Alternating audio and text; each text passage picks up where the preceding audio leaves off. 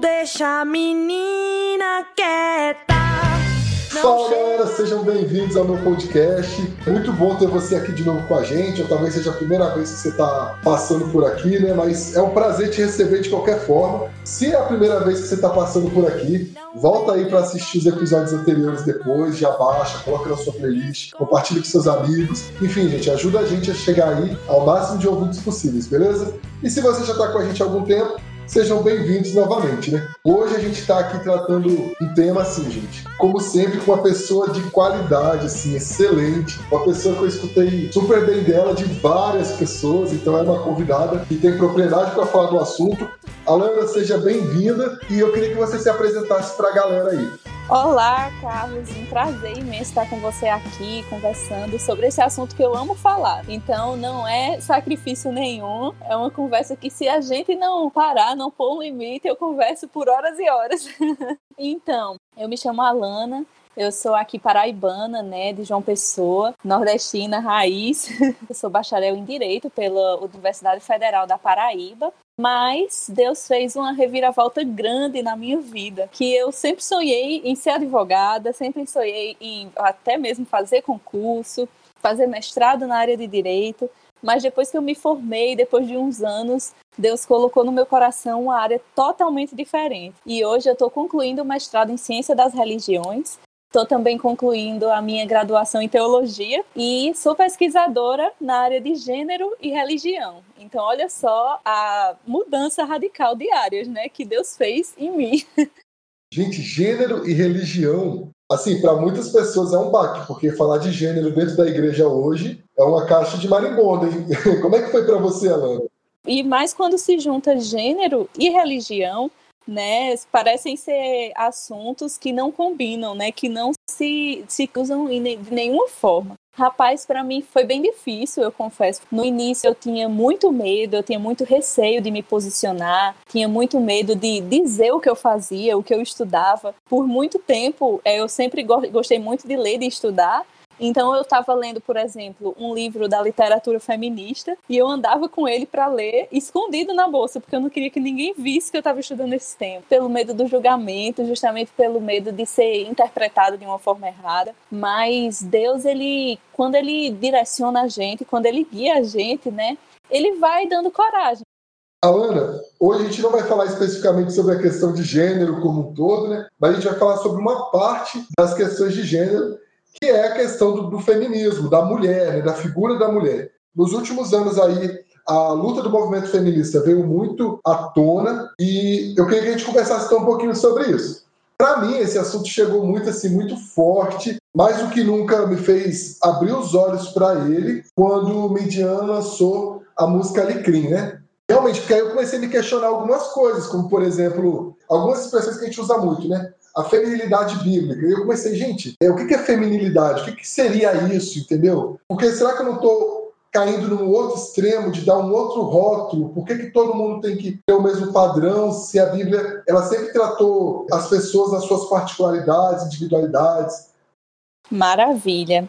Olha só, primeiro, né, eu queria explicar um pouquinho para quem está nos ouvindo como foi que eu cheguei a estudar o movimento feminista, né? Porque pode ser que muita gente que esteja nos ouvindo é, se identifique com a minha história, né? E foi o seguinte: eu sempre gostei muito de estudar as mulheres na Bíblia, o papel da mulher, tanto na religião quanto também na sociedade. Sempre amei estudar, por exemplo, enquanto bacharel em direito, né, questões como a violência contra a mulher, o feminicídio quando eu comecei a entrar mais a fundo no estudo sobre a violência doméstica, né, sobre a questão de, dos vários tipos de violência que a mulher é vítima né, na sociedade e em relacionamentos, eu comecei a me deparar com muito conteúdo, com muitos assuntos, com muitas autoras feministas. E enquanto cristã, eu sempre ouvi, desde que eu me entendo por gente, que feminismo é pecado, que a gente não deve entrar em contato com o feminismo, né, que o feminismo e cristianismo não combinam. E aí, quando eu me deparei com essa quantidade de autoras e de material feminista sobre esse assunto, eu fiquei no impasse. Eu fiz, e aí? Enquanto pesquisadora, eu vou adiante, mas e enquanto cristã? Eu vou adiante também?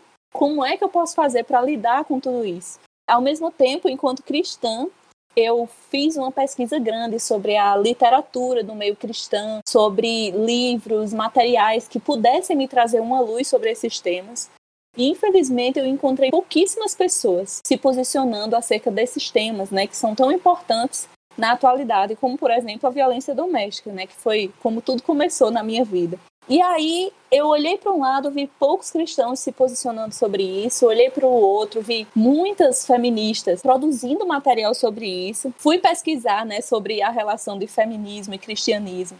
E na internet eu só, eu só vi uma onda de confusão, de gente xingando gente, chamando disso, daquilo, daquilo outro. E eu fiquei meu Deus, eu não vou me contentar com isso. Eu não vou me contentar com opiniões de terceiros, com opiniões já formadas sobre esse assunto. Então, eu decidi, por conta própria, mergulhar nesse assunto do feminismo. Eu sempre costumo dizer que, desde o início até hoje, quando eu começo a ler uma literatura feminista, eu oro a Deus, né, para que o Espírito Santo me guie, me ilumine, guarde meu coração. Né, para que eu possa absorver o que for bom e descartar aquilo que não for de acordo com a nossa fé, né, com os nossos princípios de fé. Então, assim, eu comecei a estudar o movimento feminista, né? Tem sido assim uma jornada maravilhosa. Eu digo a você, né, sem medo, que eu despertei muito enquanto mulher para muitos assuntos, para muitas pautas que antes eu não olhava, eu simplesmente ignorava. E a partir do momento que eu comecei a estudar o movimento feminista mais a fundo, eu comecei a perceber, meus olhos ficaram mais aguçados para os problemas, para as questões que envolvem o universo feminino, né? Para a gente ter uma noção, o feminismo, né, ele teve um início que não foi assim algo muito determinado. Uma mulher não chegou e disse: "Estou fundando o movimento feminista". Né? O feminismo ele tem um desenrolar ao longo da história. Né, algumas mulheres que foram se levantando, que foram atuando e naturalmente elas foram se organizando né, enquanto movimento social. E aí surgiu o feminismo. O feminismo, se a gente for olhar no dicionário, ele é o movimento né, em prol da igualdade social, política, econômica entre homens e mulheres. É a definição assim mais conhecida do movimento feminista. Mas quando a gente olha por uma perspectiva cristã para essa definição do feminismo, a gente pode ver que nas entrelinhas dessa definição existem muitas pautas que são envolvidas ali, né? Existem muitas pautas, muitos assuntos, muitas lutas que são envolvidas nessa questão da igualdade e que a gente precisa pensar um pouquinho. Por exemplo, se o feminismo fosse a luta pela igualdade entre homens e mulheres em todos esses aspectos, todo mundo poderia se considerar feminista tranquilamente, né? A gente poderia dizer sem peso na consciência, sem titubear, que nós seríamos feministas. Se o feminismo se resumisse a essa definição, eu diria hoje que eu sou feminista. Mas o feminismo ele não se resume nessa definição, né? Quando a gente parte para uma observar o feminismo a partir de uma cosmovisão cristã, a gente pode observar as várias nuances que esse feminismo tem, as várias pautas que ele aborda. E uma coisa que a Bell Hooks fala no seu livro, que se chama O Feminismo é para Todo Mundo, que inclusive quem quer começar a estudar o movimento feminista, eu indico demais esse livro. A Bell Hooks ela é super didática, ela é, transmite os principais pontos do feminismo de uma forma super tranquila, super acessível. E a Bell Hooks, no seu livro, ela diz que, por exemplo, você não pode, segundo Bell Hooks, dizer: ah, eu sou feminista, mas eu sou contra o aborto. Você não pode, enquanto feminista, dizer: ah, eu sou feminista, mas eu não sou a favor da liberdade sexual da mulher, né? Que são pontos que esbarram com o cristianismo. E aí ela diz que o feminismo é um movimento essencialmente político. E enquanto movimento político, ele leva você a se posicionar politicamente. E como o feminismo defende essas pautas chaves de igualdade, de libertação da mulher em várias áreas, ela defende que a pessoa não pode se dizer feminista e escolher pautas para seguir. Ou você é feminista apoiando todas aquelas pautas, ou você não é. Então ela apresenta isso para a gente de uma forma muito clara. Né? E depois que eu li Bell Hooks, depois que eu adentrei mais nessas questões, foi que eu realmente, hoje eu posso dizer com convicção que eu não me denomino feminista, apesar dessa ideia de liberdade, né? Dessa ideia de apoio mútuo entre as mulheres, de igualdade, de condições, de oportunidades, existem pontos que esbarram com a nossa fé. E enquanto movimento político, a gente não pode abraçar essas pautas que vão de encontro com os nossos princípios, né? Assim, eu já vi muitas mulheres se denominando feministas cristãs. É, você até citou é, essa parte do movimento do feminismo cristão. O que, que essa parte especificamente defende, Alana? Só, o feminismo cristão, ele é muito marcado pela teologia feminista, que é uma área da teologia, né, que ela prega essencialmente assim a descolonização da teologia, da religião, para que a teologia e a religião cristã possam ser discutidas, debatidas do ponto de vista feminino, né, envolvendo gênero. Aí a gente cai na mesma coisa da definição do feminismo. A teologia feminista sendo essencialmente isso, eu super topo, eu super concordo, porque eu acho sim que a gente precisa descolonizar nosso pensamento teológico, né? Não ler apenas teólogos homens, ler teólogas mulheres, ler a perspectiva de mulheres acerca das escrituras. Eu acho isso importante, né? E também fazer essa ligação do gênero com a religião. Mas aí também nessa definição a gente vê as entrelinhas, a gente vê pontos específicos que essa teologia feminista, né, que esse feminismo cristão também defende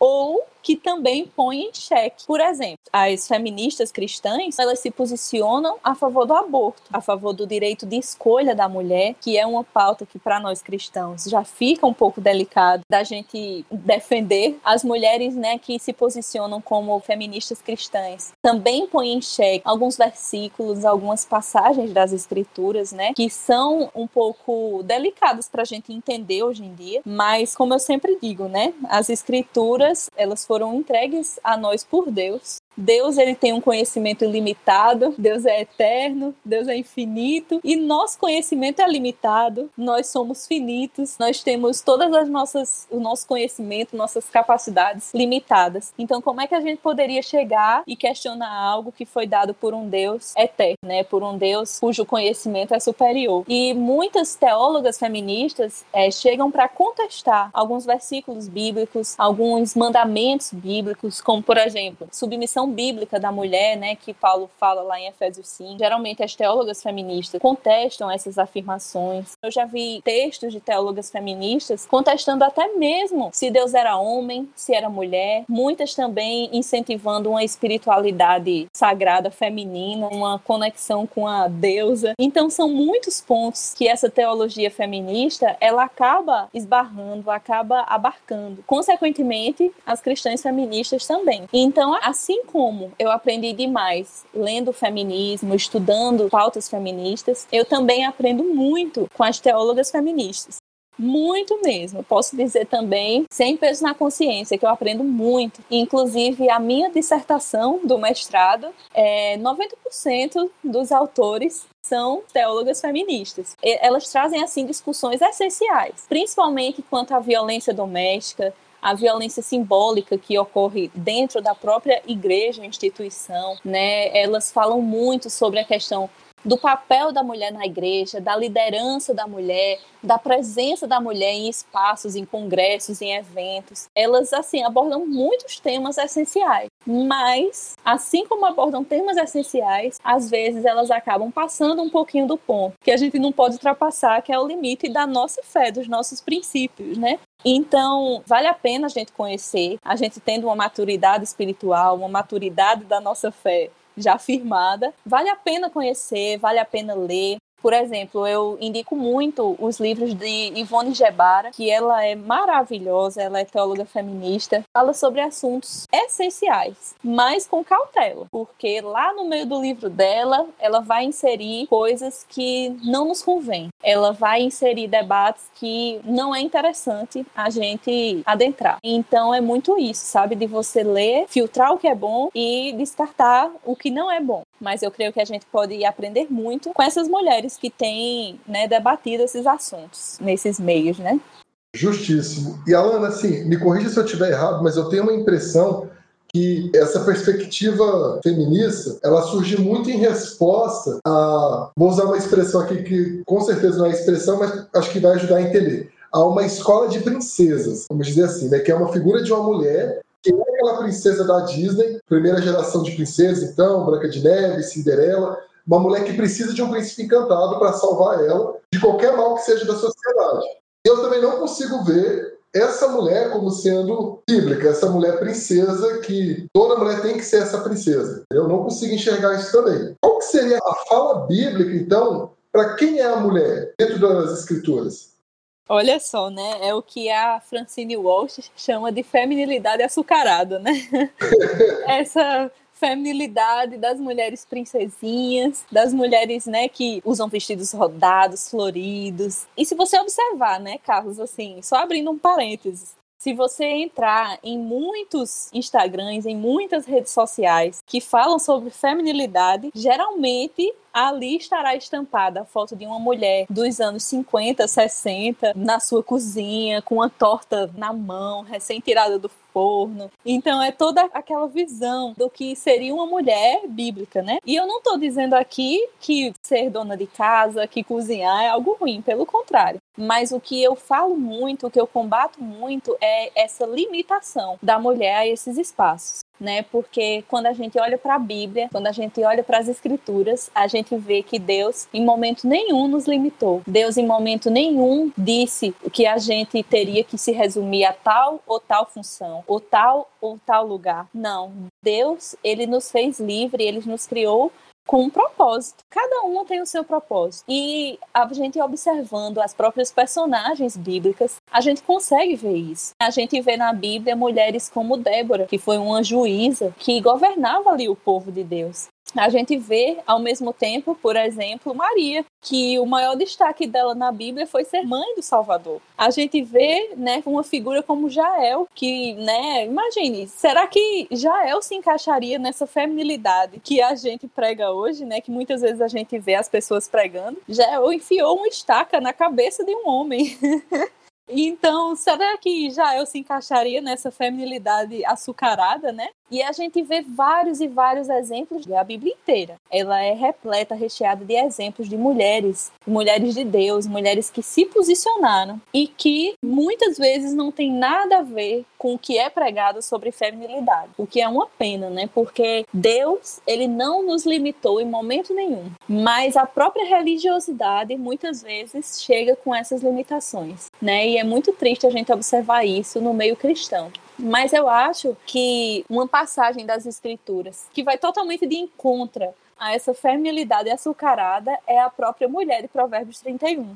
Provérbios 31, assim, fantástico. Provérbios 31 é ali uma poesia feita para exaltar as qualidades, as características de uma mulher que seria considerada virtuosa. E ali em Provérbios 31, a gente vê uma mulher como uma mulher de negócios, gerindo dinheiro, a gente vê aquela mulher ela contribuindo financeiramente para o seu lar, a gente vê aquela mulher ajudando os necessitados, sendo ativa em várias e várias áreas, né? A gente vê uma mulher que não se molda a um padrão específico, mas uma mulher que faz um pouco de tudo, né? E eu já ouvi até falar que muitas mulheres, ao ler Provérbios 31, se sentem um pouco mal, pensando: nossa, eu nunca vou ser como essa mulher, essa mulher maravilha. Mas cabe também a observação de que ali em Provérbios 31, aquele poema, né, exaltando a mulher virtuosa, não foi feito para colocar um jugo sobre a mulher. Não foi feito para dizer, olha, você só vai ser virtuosa se você cumprir todos esses requisitos. Se fosse, meu Deus, eu tava frita. porque né, a gente teria que se virar em mil para fazer tudo que aquela mulher descrita ali faz. Mas é interessante a gente observar que Provérbios 31 não vem para ser um jugo, mas vem para ser uma liberdade, né? Vem para dizer, olha, você pode ser virtuosa trabalhando dentro de casa ou trabalhando fora de casa. Você pode ser virtuosa sendo mãe, cuidando dos seus filhos, mas pode também ser virtuosa estando nos negócios, é, gerindo dinheiro, sendo empresária, você pode ser virtuosa em várias áreas. Ali ele não nos limita, não põe um jugo sobre a mulher, que a mulher tem que ser tudo aquilo que está sendo dito ali. Mas pelo contrário, ali, é, Provérbios 31, na minha perspectiva, ele expande as nossas possibilidades. E ele quebra né, essa feminilidade açucarada que a gente tanto vê. E, inclusive, a mulher de Provérbios 31 ela é exaltada pelo seu caráter, pela sua justiça, pela sua bondade, pelo seu posicionamento, e não por padrões de beleza, e não pelo jeito que ela se veste. A própria final de Provérbios 31 conclui, né, que vã é a beleza e a formosura passa, né, mas a mulher que segue ao Senhor, a mulher virtuosa, ela é mais preciosa que os rubis, que as pedras preciosas. Então isso é muito bonito é muito bonito de observar e eu acho que Provérbios 31 é um texto que a gente pode usar nesse contexto, né? Tem outro texto que eu gosto muito, que eu acho que caminha nesse mesmo sentido, na verdade é o livro todo, né? Que é Cantares de Salomão. Uhum. A forma que a Sulamita é ativa em todo o livro, eu acho que quebra muito tudo isso. É a forma que ela que está indo atrás do marido, ela está preservando, ela é a figura principal ali. E aí, às vezes, a gente acaba cedendo aos padrões sociais sem perceber. Eu estava até lendo um artigo sobre isso recentemente, de uma amiga minha, que ela estudou, né? Ela fez análise semiótica de todas as princesas da Disney, e ela veio mostrando como as princesas da Disney vieram moldando a sociedade, ou surge como uma resposta aos padrões da sociedade daquele momento. Você tem essa primeira geração de princesas, que são princesas açucaradas, né? Você vem com a segunda geração de princesas, que são essas princesas revoltadas realmente, que é um sistema, então vem a Pocahontas e companhia limitada ali, que estão brigando por algo, mas ainda assim precisam da figura masculina para poder ter algum valor na história. No fim das contas, ela precisa, ela tem essa necessidade de que o homem a salve. Você vem uma terceira geração de princesas, que é essa mais recente, com Valente, a Elsa e companhia limitada, isso. E são princesas que elas têm o seu propósito e o seu propósito não está vinculado a alguma outra pessoa. Seja ela seu pai, sua mãe, seu esposo, enfim. Ela tem um propósito por si só. Ela descobriu o valor dela. E assim, eu consigo perceber que isso a igreja acabou ao longo da história absorvendo essas princesas, né? a forma que essas princesas são desenvolvidas e tudo mais. E dessa forma que o machismo entrou na igreja, na minha perspectiva, pelo menos assim. Porque eu não consigo ver uma igreja que lá no passado entendia tão claro isso, eu não consigo a essa igreja agora mudando totalmente de rota, a menos que ela tenha se corrompido e abraçado os valores do sistema do presente século, e de forma muito sutil. Então, hoje eu consigo enxergar muito que existe uma série de questões que a gente pode definir como machismo dentro da igreja. Mas eu queria que você explicasse melhor pra gente o que é esse machismo. Bom, é, esse machismo, né, a gente pode definir como sendo todo tipo de comportamento, de atitudes e de pensamentos que menosprezam a mulher, que acaba diminuindo a mulher, acaba limitando a mulher os seus espaços de atuação, os seus espaços, né, de liderança, os seus espaços, né, de se posicionar, tanto socialmente quanto também dentro da igreja. Então, o machismo ele vem como sendo esse conjunto de comportamentos, pensamentos pensamentos, falas, quando a gente se volta para a questão da igreja também, doutrinas, né, entendimentos bíblicos que vêm oprimir de certa forma as mulheres. Então o machismo ele é bem definido dessa forma. Então Dentro da igreja, eu posso dizer assim, com muito pesar, né, que infelizmente a gente encontra muitas situações de machismo, a gente encontra muito machismo, muitas vezes mascarado, mas que está lá, que está lá de certa forma, por debaixo dos panos, né, e que a gente tem que estar muito atenta para não cair, né, nessas ciladas, porque acaba sendo uma cilada, acaba sendo um equívoco, né? E, por exemplo, se a gente fosse dar exemplos práticos de machismo dentro da igreja, doutrinas bíblicas que são ensinadas de forma errada. Por exemplo, né, o que eu já citei aqui sobre a submissão bíblica da mulher. Muitas vezes, né, a submissão bíblica ela é utilizada como pressuposto para a mulher permanecer em uma situação de violência doméstica. Muitas vezes a submissão bíblica ela é utilizada como pressuposto para a mulher permanecer em um relacionamento abusivo, né, colocando a sua própria vida em risco. Ou então, por exemplo, a própria mulher de Provérbios 31, né, eu já vi muito infelizmente infelizmente também, ela sendo usada de forma para colocar esse jugo em cima da mulher, né? Eu já vi muitas situações também dentro da igreja, muitas pessoas já me falaram de situações em que as opiniões das mulheres não são levadas em consideração. É que, por exemplo, em uma reunião, a mulher dá sua opinião, ela quer contribuir para aquele ministério, para aquela ação missionária e tudo mais, mas infelizmente sua opinião não é levada em consideração. E não é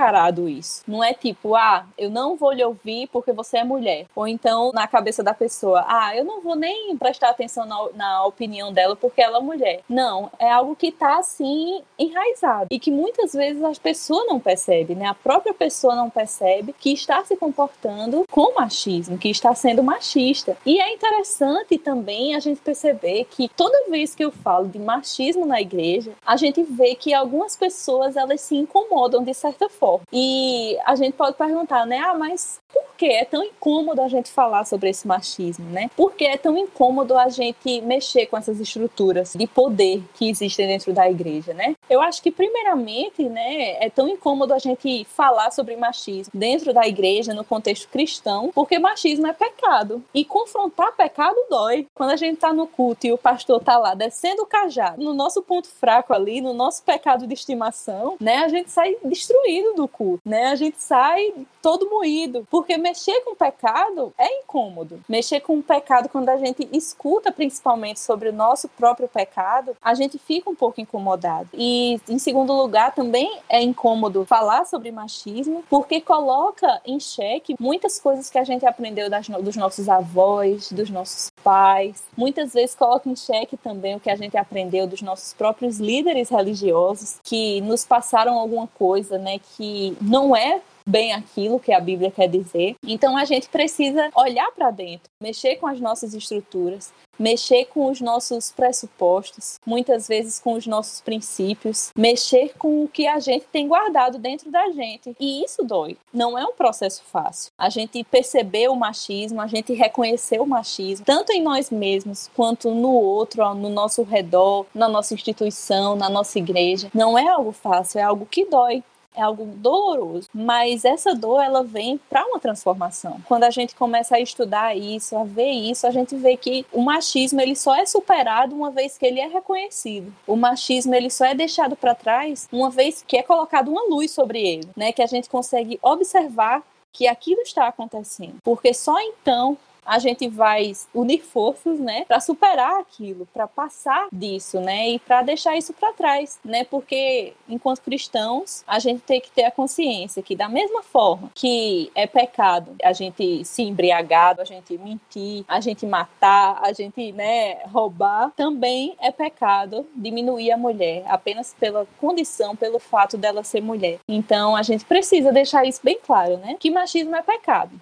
E por ser pecado, nunca vai ser fácil tratar desse assunto. Mas é um assunto que não é fácil, mas é extremamente necessário, porque milhares de mulheres estão sofrendo dentro das igrejas, né? E estão se vendo sem saída diante de situações que a diminuem, que a menosprezam, né?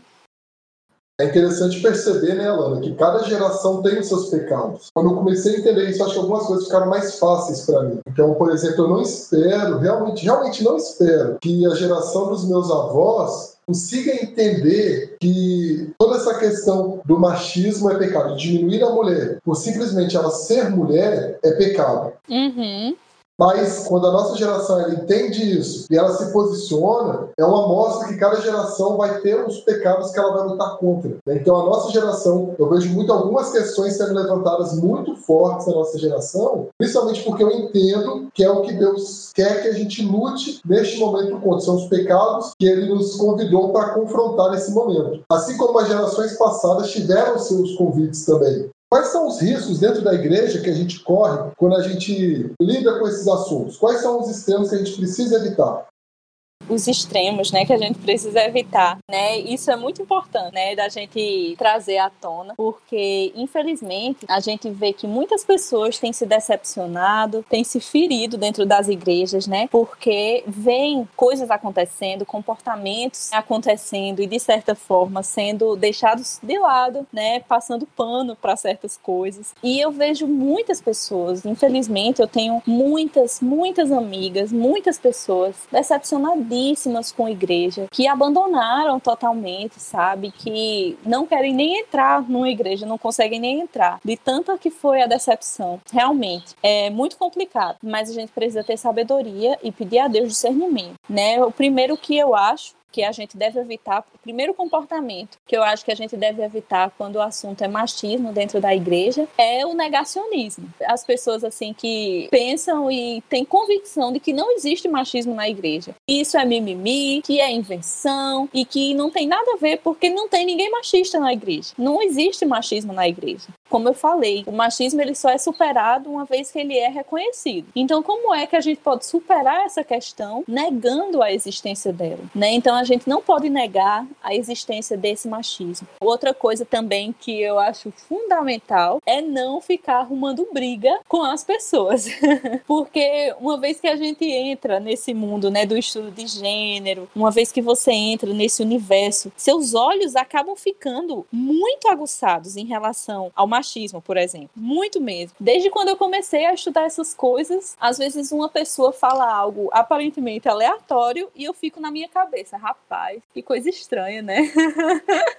eu acho que ele tá sendo machista nessa colocação. Mas aí eu não digo isso sempre. Eu não entro em embates com as pessoas, não é? Eu não vou e, e xingo as pessoas, não arrumo briga em WhatsApp, em grupo de WhatsApp, não fico batendo boca em Instagram, em comentário de Instagram. Eu acho que a gente precisa ter muita sabedoria, porque a ira não leva a lugar nenhum né? E quando a gente exorta em amor, quando a gente fala com a paz e a serenidade de Jesus, a gente consegue atingir muito mais o coração das pessoas, né? E a gente não pode buscar mudar um comportamento da pessoa sem antes mudar o coração daquela pessoa, né? Eu creio que a mudança ela se inicia primeiramente assim no coração, para depois ela se traduzir através dos comportamentos. Então, eu vejo muito isso, sabe? Um erro muito comum é a pessoa brigar, se intrigar das outras pessoas e entrar nesses embates dentro da igreja, sabe? Eu acho que isso não leva a lugar nenhum. Eu acho que a gente pode sim exortar,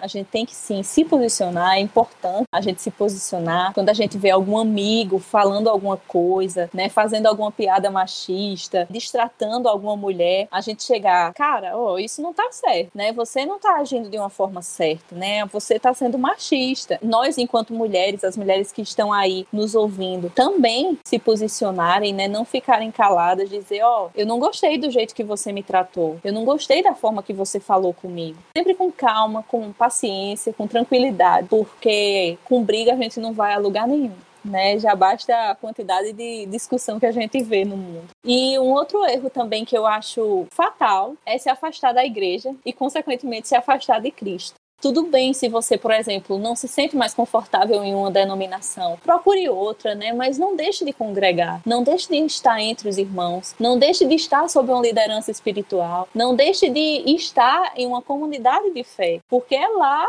onde o cristão se fortalece, né? Lá onde a gente encontra forças uns nos outros, né? Nós somos feitos para congregar, para viver em união, né? O princípio dos relacionamentos da unidade está no próprio Deus, né? Enquanto Pai, Filho e Espírito, que Deus em um só já é uma comunidade. Deus em um só já é um relacionamento mútuo, né? Então, Deus é um Deus de relacionamento. A gente não pode, por conta de um pecado, por conta de um erro, largar completamente a igreja, dizer, ah, a igreja é machista machista, a igreja não presta, eu vou buscar Deus sozinha dentro de casa. A gente sabe que essa história não funciona muito bem na prática, né? Então é, é muito importante também isso. E muito importante também a gente não se iludir com filosofias, movimentos sociais, ideias e pensamentos vindo de homens, de seres humanos, né? Vindo de, da humanidade que é falha. Porque nós que conhecemos a palavra do Senhor, a gente tem que ter na nossa mente que a única esperança para todo esse caos, para toda essa desigualdade, a única esperança para todo o machismo está em Cristo É somente nele que a gente vai encontrar uma completa redenção, um completo livramento, tudo isso, né? De todo esse caos, esses pecados. Então a gente tem que ter essas coisas bem definidas na nossa cabeça, para que a gente não caia em erros e que a gente não venha se prejudicar ainda mais, né? Que a gente possa lutar contra esse machismo, se posicionar contra esse machismo de uma forma prudente, sensata e guiados pelo Espírito Santo, não por nossos impulsos. Se a gente for seguir nossos impulsos, nosso coração vai ser revolta atrás de revolta e isso não leva, né, a canto nenhum. Com certeza, com certeza. E Alana, esse machismo, ele é um oposto ao feminismo? Você tem essa curiosidade. Esse também é uma questão que é muito debatida, né? Eu já ouvi pastores falando: olha, machismo é pecado e feminismo também. Os dois são pecado, o feminismo é o oposto do machismo, e uma vez que você se denomina feminista, você, né, tá se posicionando da mesma forma como uma pessoa que é machista. Já ouvi muitas vezes isso dentro da igreja. Mas o que é que eu posso falar? O feminismo não é o oposto do machismo. O feminismo não tem nada a ver ver com o machismo, né? Não tem nada a ver assim de ser uma oposição a ele. O machismo, né, é esse entendimento da superioridade masculina, da superioridade do homem frente à mulher. O machismo é isso. E o movimento feminista, ele não se coloca como um movimento que prega a superioridade das mulheres. O feminismo, ele prega a igualdade. Inclusive, muitas e muitas teóricas feministas, elas se posicionam dizendo abertamente que as mulheres precisam dos homens homens na luta contra o machismo, que as mulheres precisam dos homens estando ali de mãos dadas para lutarem contra toda desigualdade. Então, a própria Bell Hooks, no livro dela, né, é, O Feminismo é para Todo Mundo, ela fala sobre isso. Ela diz: a gente só vai algum dia evoluir na sociedade quando os homens se unirem a nós, quando a gente for unido e a gente puder juntos ultrapassar essas coisas, ultrapassar essas barreiras da sociedade, né? Então, o feminismo, ele não se posiciona de modo a buscar a superioridade da mulher. Óbvio que, como todo movimento tem várias cabeças dentro, tem várias pessoas que fazem parte. Óbvio que você vai encontrar, se você for procurar, mulheres que pregam uma dominação feminina, pregam uma espécie de matriarcado, né? E infelizmente a gente encontra sim dentro do movimento feminista, né? Mas essas mulheres estão totalmente equivocadas. Inclusive, estão indo de encontro ao que muitas teóricas feministas pregam. Estão indo de encontro a bases do movimento, né? Que não pregam a superioridade da mulher, mas prega sim a igualdade. Essa minha primeira resposta foi olhando é, socialmente, olhando de acordo com a própria teoria feminista. Mas se a gente olhar por uma ótica cristã, aí é que a gente vê que o machismo não é o contrário do feminismo, porque o machismo ele é pecado ele veio da queda. Ele se originou lá em Gênesis 3, quando o homem e a mulher pecaram pela primeira vez e as relações foram deturpadas. O machismo ele se iniciou ali. Ele começou a ser desenvolvido, a marcar a sociedade a partir daquele momento. E o feminismo ele não veio a partir daquele momento. Eu vejo o feminismo dessa forma, como uma resposta ao machismo, como uma resposta ao pecado que entrou na humanidade. Né? As mulheres inconformadas. Nós, mulheres, não fomos feitas para passar por nenhum tipo de opressão, para sermos vítimas de nenhum tipo de violência. E muitas mulheres, inconformadas com isso, foram querendo lutar contra isso com as suas próprias forças. Então eu vejo o machismo como uma consequência do pecado, uma consequência da queda o próprio John Stott ele fala no livro dele, né, o cristão em uma sociedade não cristã, como se posicionar biblicamente, né, frente a, a, a esses assuntos contemporâneos. John Stott ele fala que a dominação masculina se originou na queda, lá em Gênesis 3. E o feminismo ele veio como uma resposta humana e consequentemente falha a esse pecado. Então, né, a gente fica se perguntando, né, Carlos, como é que a gente vai olhar para o feminismo e esperar do feminismo atitudes cristãs se não é um movimento guiado pela palavra de Deus? Exatamente. Né? Eu acho até, com todo respeito, uma certa burrice a gente esperar do feminismo atitudes cristãs, sendo que A base do movimento feminista não é a Bíblia. Não tem como a gente esperar do feminismo pautas cristãs. Não tem como a gente esperar do feminismo comportamentos 100% guiados pelas escrituras. Só quem poderia se posicionar socialmente contra esses assuntos, contra o machismo, contra a violência contra a mulher, contra a violência doméstica, contra a cultura do estupro, só quem poderia se posicionar biblicamente sobre esses assuntos é o cristão. E eu ainda digo mais: uma frase que eu ouvi certa vez que eu jamais esqueci, que é: na dinâmica social não existem espaços vazios. Na dinâmica da sociedade não existem lacunas. Nós, cristãos que fomos chamados para viver esse evangelho prático, para lutar contra as desigualdades sociais, para lutar contra o machismo, por exemplo. Se nós, enquanto cristãos, não estamos preenchendo essa lacuna, não estamos lutando contra o machismo na linha de frente, outras pessoas vão preencher essa lacuna, porque na sociedade não existem lacunas. Então, olha só, eu gosto muito de pensar isso. E o feminismo está lá, na linha de frente, na luta pela mulher, do jeito delas, da forma como elas acham que é melhor, porque não é um movimento, né, que segue as escrituras, é porque nós, enquanto cristãos, não estivemos lá preenchendo aquelas lacunas. Porque se nós estivéssemos desde o início preenchendo essa lacuna, levantando esses pontos a favor da mulher, se nós estivéssemos desde o princípio lutando pela causa da mulher, eu tenho certeza, Carlos, que não precisaria jamais ter surgido um movimento feminista, porque nós estaríamos dando uma solução social, espiritual. Nós estaríamos salvando as pessoas das suas condições sociais de humanos caídos e estaríamos livrando também essas pessoas da condição espiritual de pecadores, dando salvação tanto na sociedade quanto espiritualmente também. Esse é o verdadeiro aulas cria, né? Se a gente fosse definir, porque é exatamente isso, Ana. Acho que é exatamente isso que você colocou me permita ir além, né? não só na questão da luta da igualdade da mulher, da opressão da mulher, mas em todas as outras questões sociais que a gente começa a esbarrar aí.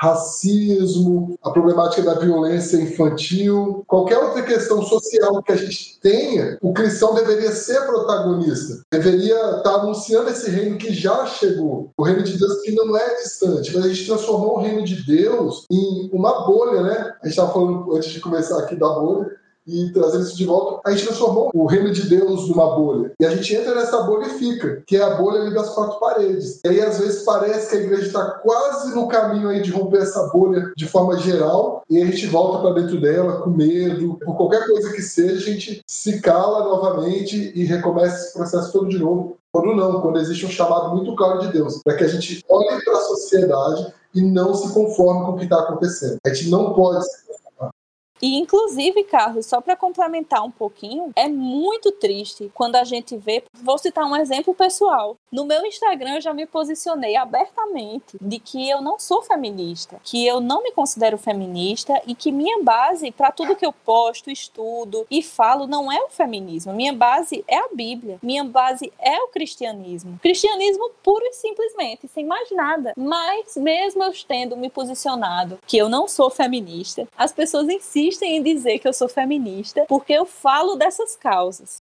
Então, olha só como é triste. A causa da mulher está automaticamente ligada a um movimento social e não à Bíblia. A luta, por exemplo, contra a violência doméstica, se você começa a falar sobre isso, você automaticamente é vista como feminista e não como cristã. E isso é muito triste, Carlos. Eu acho isso uma das evidências mais tristes na sociedade, porque muitas vezes a gente está se posicionando a favor de algum assunto, de alguma temática social importantíssima e você você é automaticamente taxado como parte de um movimento social, como parte de uma pauta política, como parte de uma ideologia feita por homens, sendo que o próprio Cristo levantou tudo isso. Né, sendo que o próprio Evangelho nos dá respaldo suficiente para a gente atuar nessas áreas. Então é muito triste e é uma evidência dessa lacuna que não está sendo preenchida por nós, mas por outras pessoas, infelizmente.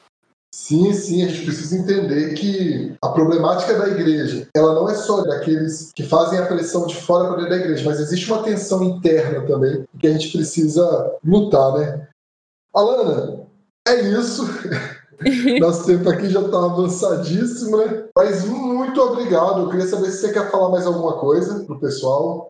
Eu gostaria apenas de agradecer pela oportunidade. Se você quer conhecer um pouquinho mais meu trabalho, me siga lá no Instagram. Eu estou sempre falando sobre esses assuntos, abordando temas, né, que envolvem tudo isso que a gente falou. Meu Instagram é Alana Carla LF. Se você quiser até falar comigo, tirar dúvida, eu às vezes demoro um pouquinho para responder. Carlos mesmo está de prova.